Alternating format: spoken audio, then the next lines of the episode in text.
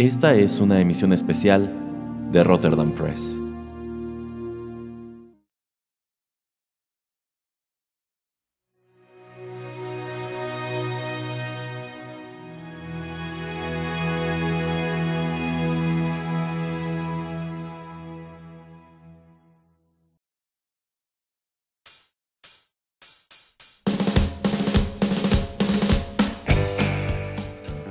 Hola amigos, ¿qué tal? Los saluda Erasmo en los micrófonos de Rotterdam Press y qué gusto que nos acompañen en una emisión especial o como las hemos nombrado últimamente, Juanito y las películas porque otra vez está aquí el señor Juanito Pereira y hablaremos de una película.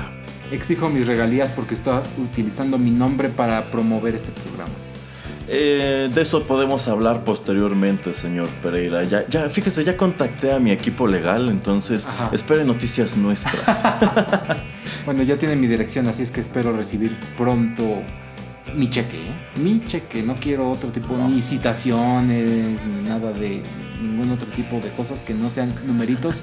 Dinero no, porque puede que se pierda por ahí, pero un cheque sí. Ya veremos, ya veremos, señor Pereira. Esperemos a llegar al, tribunal, pero por lo pronto, pues estamos aquí para hablarles de un filme eh, que a mí me gusta bastante, sé que al señor Pereira también, el cual ya tiene algunos ayeres, pero considero que en lo que es el terreno de tanto comedia romántica como filme apocalíptico, hizo una excelente propuesta en el año 2012. ¿Qué película es, señor Pereira? Ay, qué título tan largo. Seeking a Friend for the End of the World. Que en español se comercializó como Buscando un amigo para el fin del mundo. Esta es una película estelarizada por Steve Carell y Kira Knightley. Que pues yo considero que en, su, en el momento de su lanzamiento no fue así como que, uy, súper popular y demás. Pero pues me he percatado que quienes las vimos eh, la consideramos un gran título y es de estas películas que la verdad te presentan eh, cosas muy interesantes que te dan para pensar un buen rato. Exactamente, es una joya de la cinematografía. Ya ven que aquí traemos cosas que tal vez no fueron tan populares en, el cine, excepto todas las películas que le encantaron Erasmo de Nicolas Cage, pero tema aparte. pero es una película muy muy padre y la música pues también nos gusta mucho. Así es, entonces escucharemos canciones de su soundtrack y platicaremos sobre esta cinta. Sin más, vayamos con nuestra primera canción.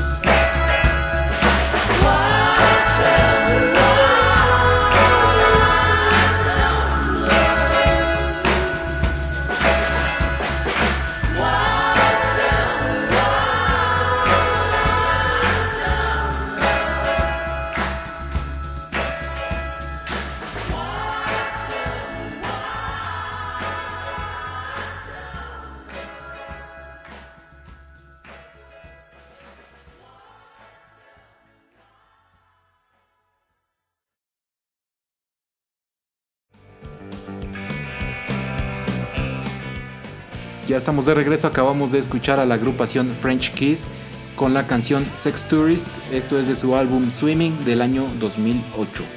Y es una de las canciones que conformaron el soundtrack de esta película, Seeking a Friend for the End of the World, la cual pues tiene unos valores de producción muy elevados, cuenta una gran historia y por supuesto tiene una selección musical muy padre para acompañar.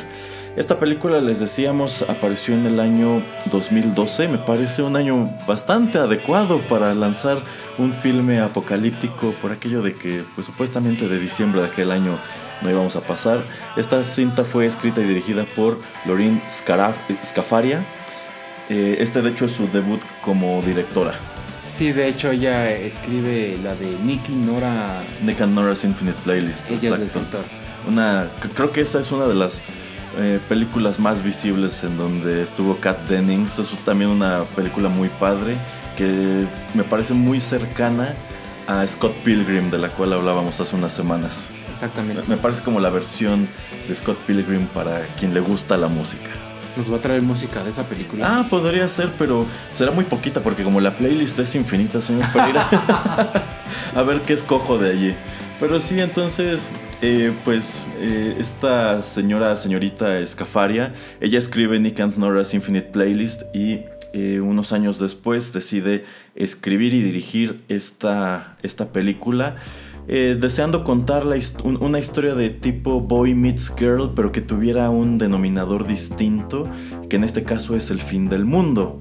Eh, los protagonistas, también ya se los dijimos, son Steve Carell y Kira Knightley, quienes hacen un estupendo papel presentándote a estos personajes que pues se ven eh, atrapados en las últimas tres semanas de la humanidad, que a mí me parece muy interesante, es padrísimo todo lo que se desarrolla en torno a ellos, teniendo esto al frente, o sea, ¿qué, qué pasa con el mundo cuando ya todos sabemos? Que el fin se avecina y casi podemos ponerle una fecha exacta.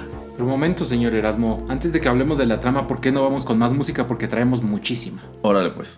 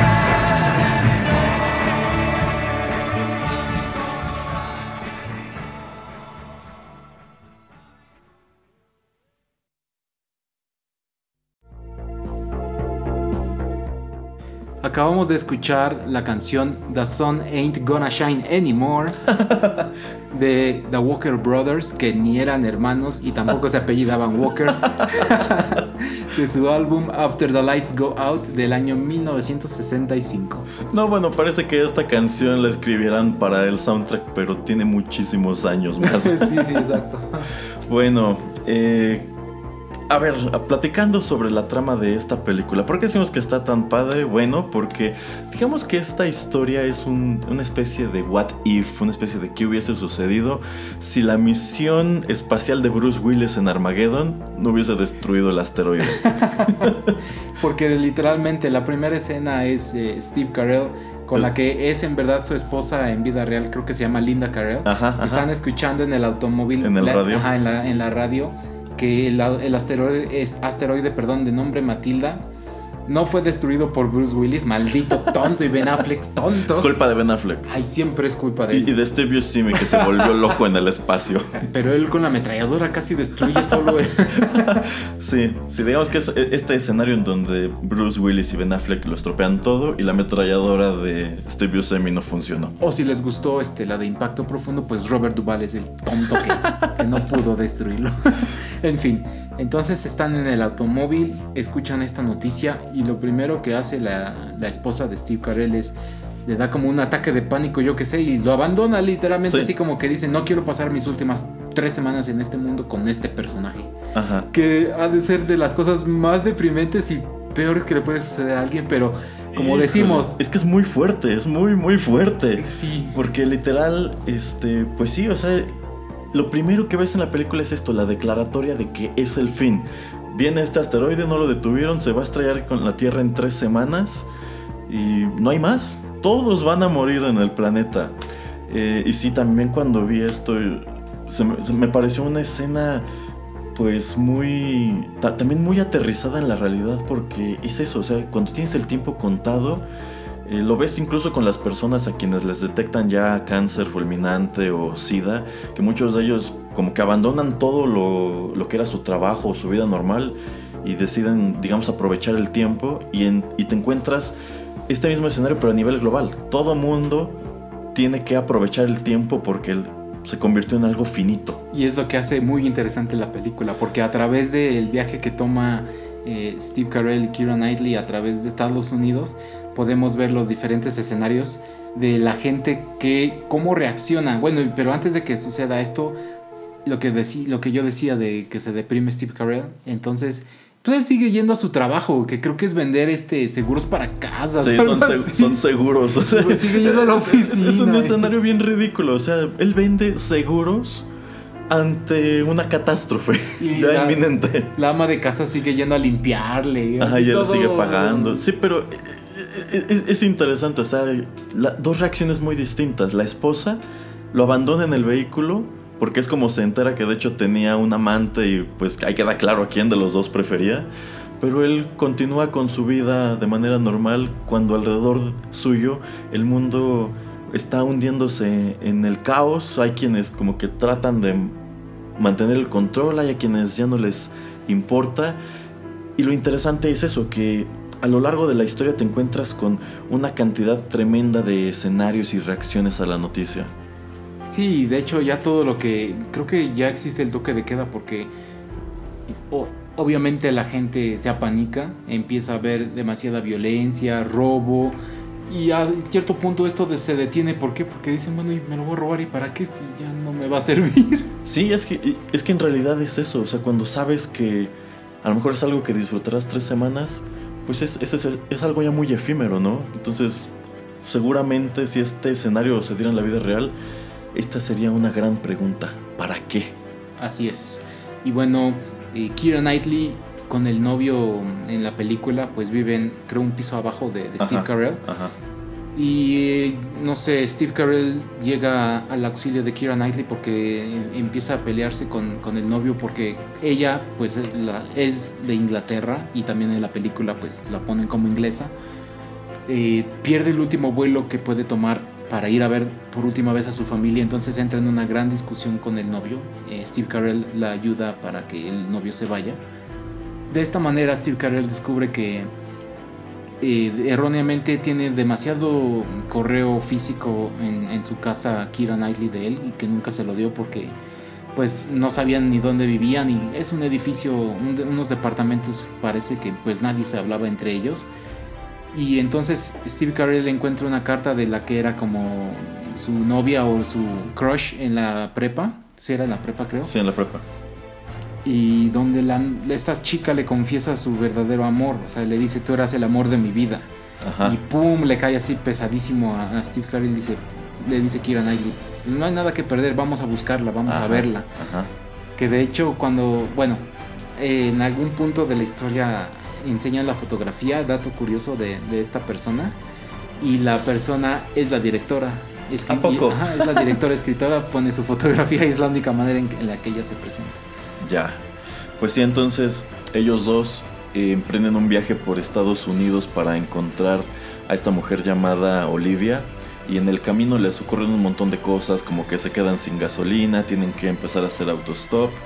Y encuentran un escenario bien perturbador en donde pues un individuo eh, accede a subirlos a su camioneta, ah, yo los llevo y de pronto mientras van manejando alguien le dispara al chofer y pues ya se, se estrellan y se bajan y descubren que en realidad no fue fortuito que alguien lo haya matado, sino que él pagó para que alguien lo asesinara sin que él se diera cuenta y que es un escenario muy común, que hay gente que está tan apanicada de morir con el impacto del, del asteroide, que, pero que tampoco tiene el valor de suicidarse, entonces están programando estas, estos asesinatos o ejecuciones. Sí, pero que sea imprevisto. Porque... Sí, sí, que sea imprevisto para que no lo vean venir y no tengan miedo ni nada. Exactamente, porque digo, el, reloj está ya contando, ya, ya sabes que literalmente tus horas están contadas. Entonces yo creo que, bueno, también creo te explican que mucha gente está cometiendo suicidio. Eh, hay sectas o también grupos religiosos que también están haciendo su tipo de... ¿Cómo se llama eso? Están matando entre ellos, ¿no? ajá, sí, sus suicidios colectivos. Ajá, por lo mismo de que ya saben que es el fin del mundo literal, entonces dicen, mucha gente quiere tomar en sus propias manos la decisión y no que sea como en este caso, pues la, naturaleza, le podríamos llamar la naturaleza la que decida cómo van a morir. Y bueno, y también están las personas en el extremo opuesto del espectro, pero ¿qué le parece si hablamos de ellos después de más música? Adelante.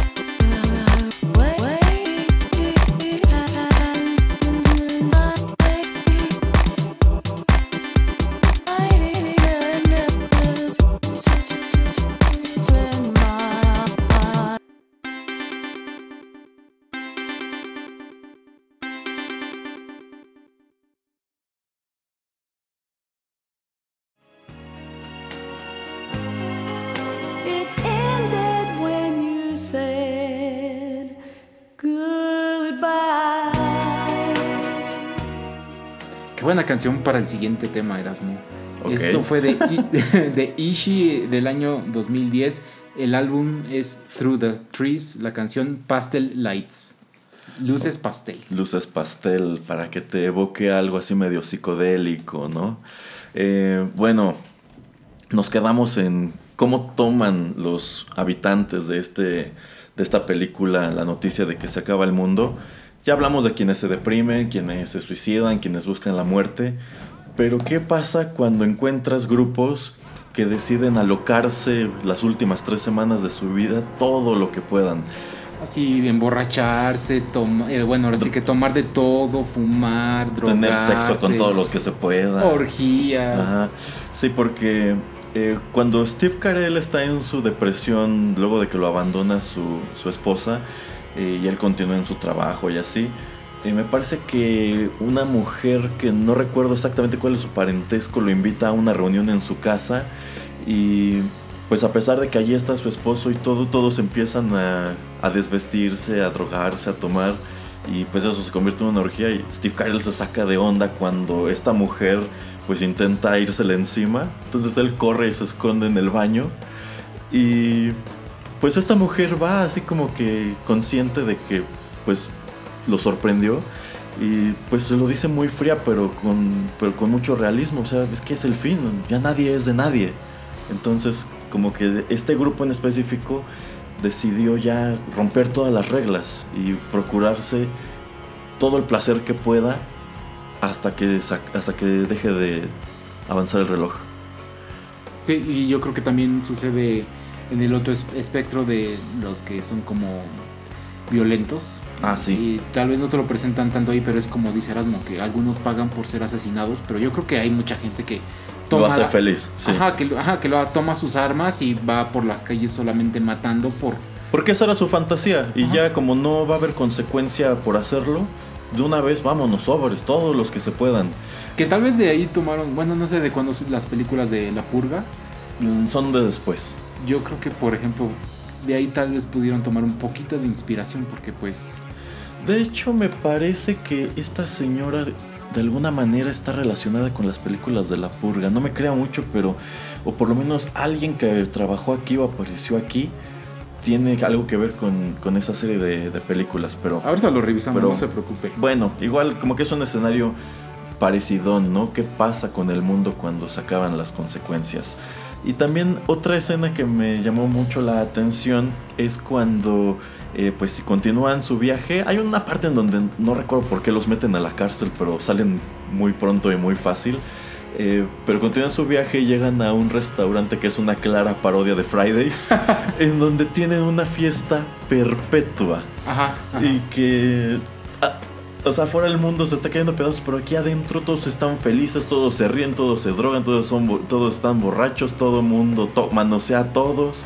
Comiendo, este, o sea, hay comiendo, como sí, sí, comiendo cuanto se les da la gana y todo es gratis y les permiten entrar, les permiten salir, o sea, es una pachanga infinita prácticamente. Este. Y, y lo chistoso es que sabiendo que el fin está próximo, incluso tú como espectador encuentras muy difícil juzgar todos estos actos. Exactamente. Porque, porque lo aterrizas y piensas, esto ocurriría, literal. Todos estos escenarios que la escritora presenta son muy factibles en, en, en la vida real. Exactamente, no, no podría ponerlo yo, yo de, de, mejor manera, pero yo le tengo una pregunta a Erasmo que quiero que me conteste después de la próxima canción. Órale pues.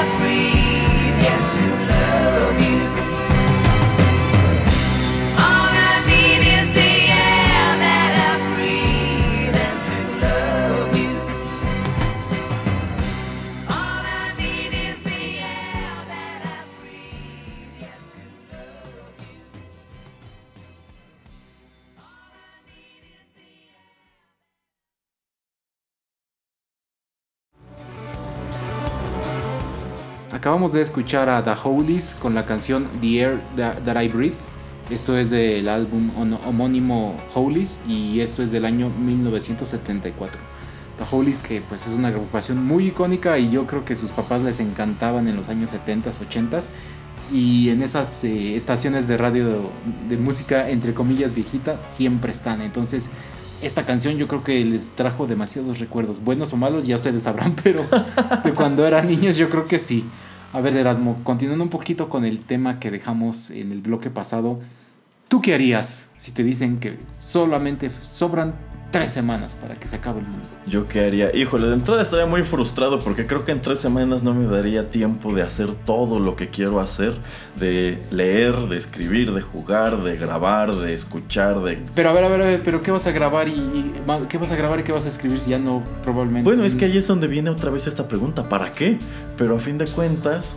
Eh, yo creo que aquí ya depende igual mucho qué es lo que cree cada persona que viene después de la muerte, ¿no? O sea, si hay algo o de plano no.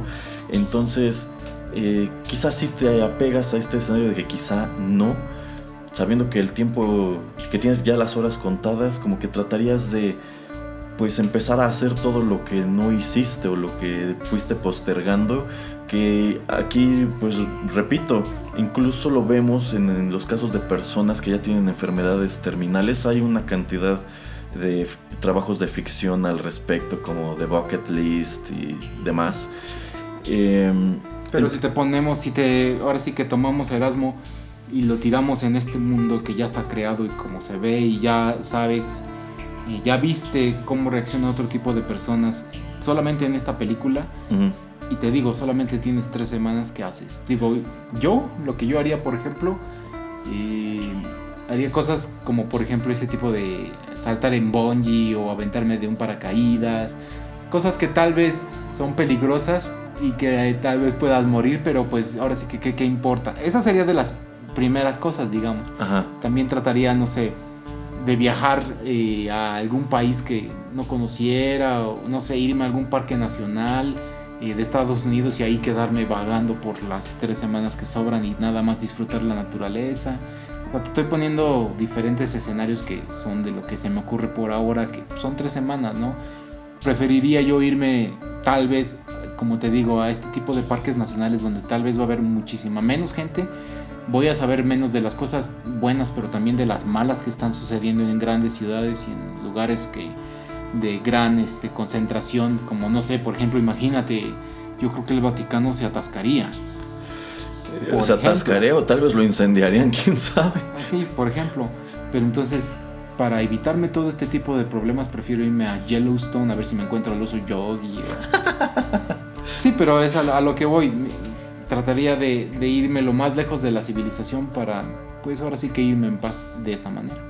Yo, tú Erasmo aquí diré lo mismo, o sea, me pondría a leer, escribir, porque vamos, esas son las cosas que a mí me gustan. Pero te quedarías en tu casa o te irías a otro lado. Pues supongo que me quedaría en mi casa, trataría de pasar tiempo con mi familia, eh, despedirme de quien sea posible despedirse, decir cosas que a lo mejor jamás se dijeron, rollos de este tipo, pero o sea, en realidad cuando yo pienso en cosas que no me molestaría dejar pendientes cuando me muera, pues definitivamente saltar en bungee o en paracaídas, cosas así, no, no están dentro de mis prioridades. En cambio, me frustraría bastante morirme sin sin terminar de leer Doomsday Clock que se está publicando actualmente. Pero si Aunque en esas tres semanas ya, en esas tres semanas ya no lo terminarían tristemente, pero o sea, por allí hay muchas cosas que incluso algunas están en mi, en mi librero que no he leído, pero de verdad quiero hacerlo, entonces para mí sería como que desesperante de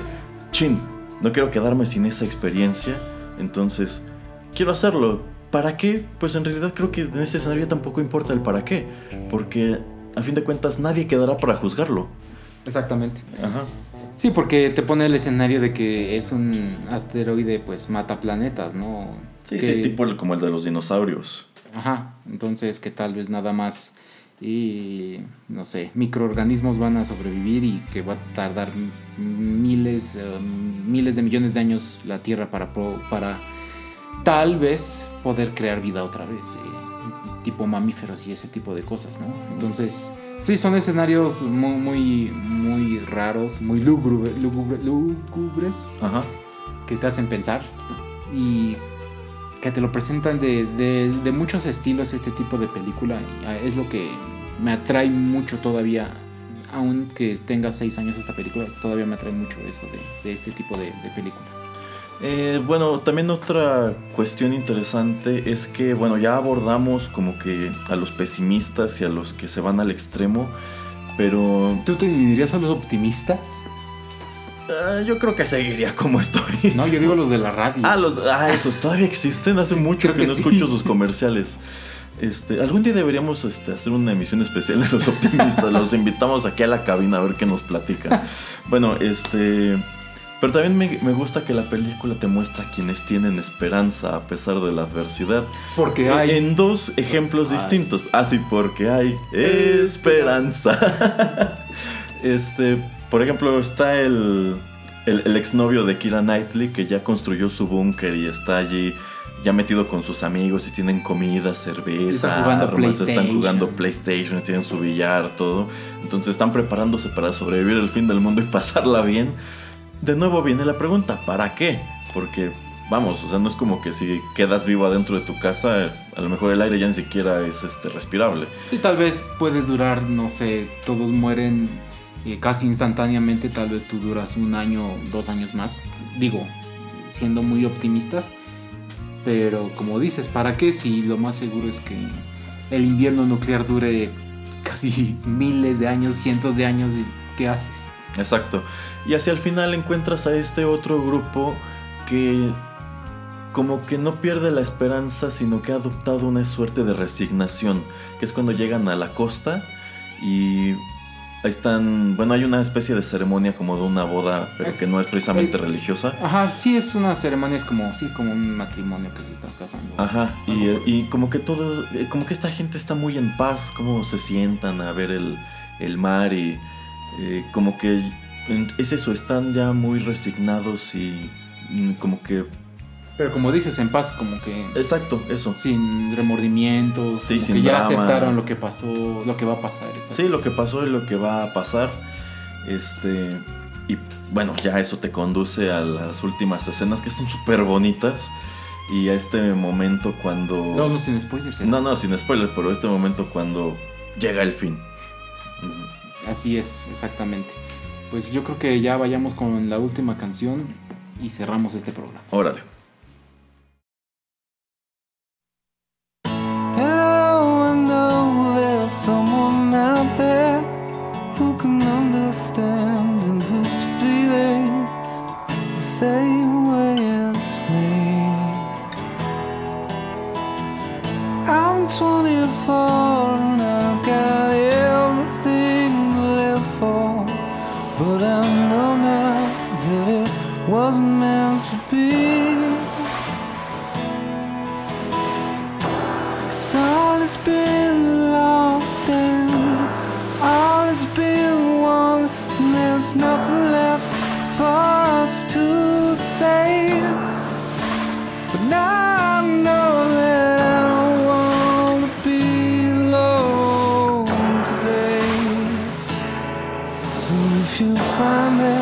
you were feeling just the same.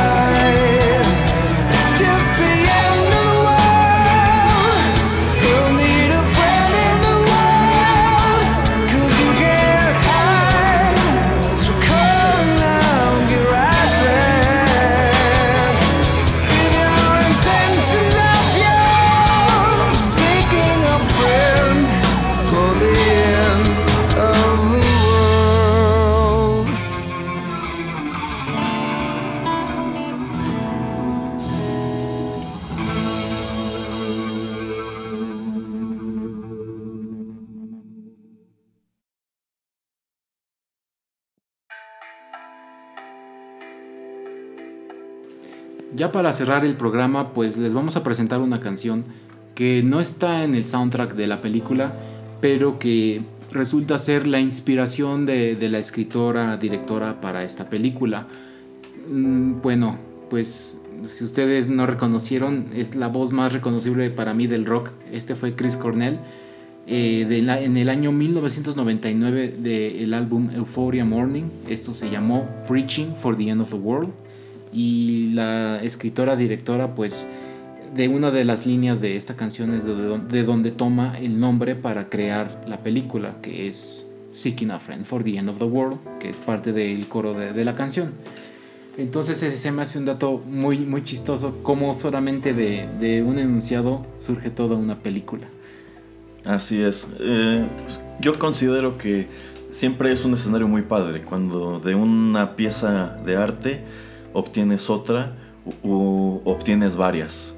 Eh, yo considero que ese es uno de, los gran- uno de los grandes propósitos de crear arte, que de ese arte puedan nacer otras cosas. Efectivamente. Y bueno, ya para cerrar, solamente quiero decir que como dato curioso, en la película lo que va a destruir el mundo pues es un asteroide.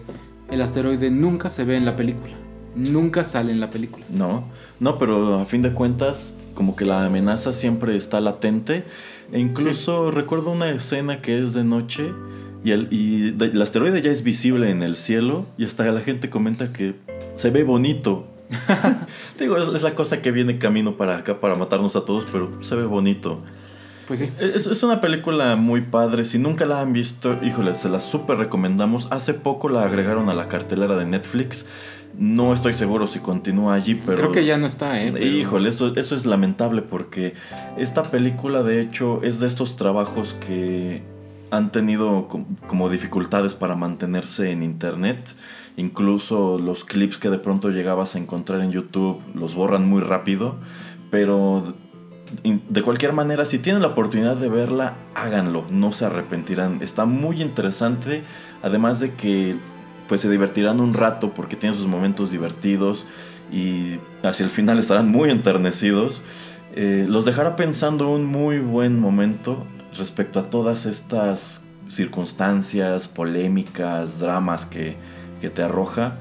Este, y, te- y te- de hecho me parece también uno de los créditos más interesantes que tiene en su carrera Steve Carell. Y Kira Knightley. Y Kira Knightley también hacen un muy buen trabajo juntos, tienen bastante química. Eh, Steve Carell siempre me ha parecido un actor muy interesante, casi todo el mundo lo conoce por The Office y sus papeles pues más eh, cómicos, que bueno, es en donde él se ha enfocado. Pero yo considero que también como actor dramático tiene muchísimo que ofrecer, incluso más de lo que tuvo en su momento Jim Carrey. Y pues para prueba busquen eh, lo que hizo en The Big Short, que para mí él es Así el es. personaje de esa película y él es quien hace que funcione bastante bien. Sí, y si quieren una película un poquito más eh, liviana, eh, vean la de Crazy Stupid Love. Está también muy chida. Sale Emma Stone, saludos Emma. y Julianne Moore y también Ryan Gosling. Entonces, también excelente elección, pero les decimos, vean, consíganla como puedan, la de Seeking a Friend for the End of the World. Así es. Pues si no hay otra cosa que poner sobre la mesa, señor Pereira, no queda más que agradecer la sintonía y despedir esta más reciente emisión de Juanito y las películas. Sí, muchas gracias por escucharnos y hasta la próxima. Bye.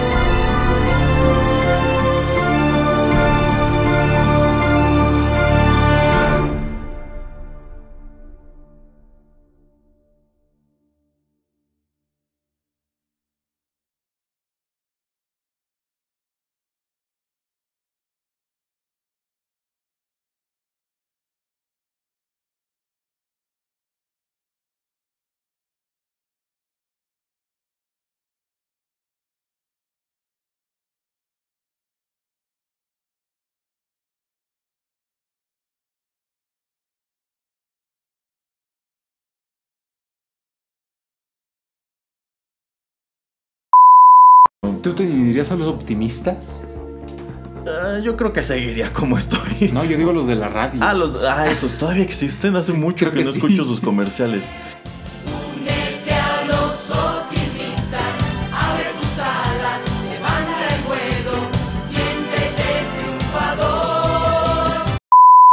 Pero también me, me gusta que la película te muestra a quienes tienen esperanza a pesar de la adversidad. Porque hay. En dos ejemplos distintos. Así porque hay esperanza. Amigos míos, vamos a cantar al hospital, porque hay esperanzas, porque hay esperanzas.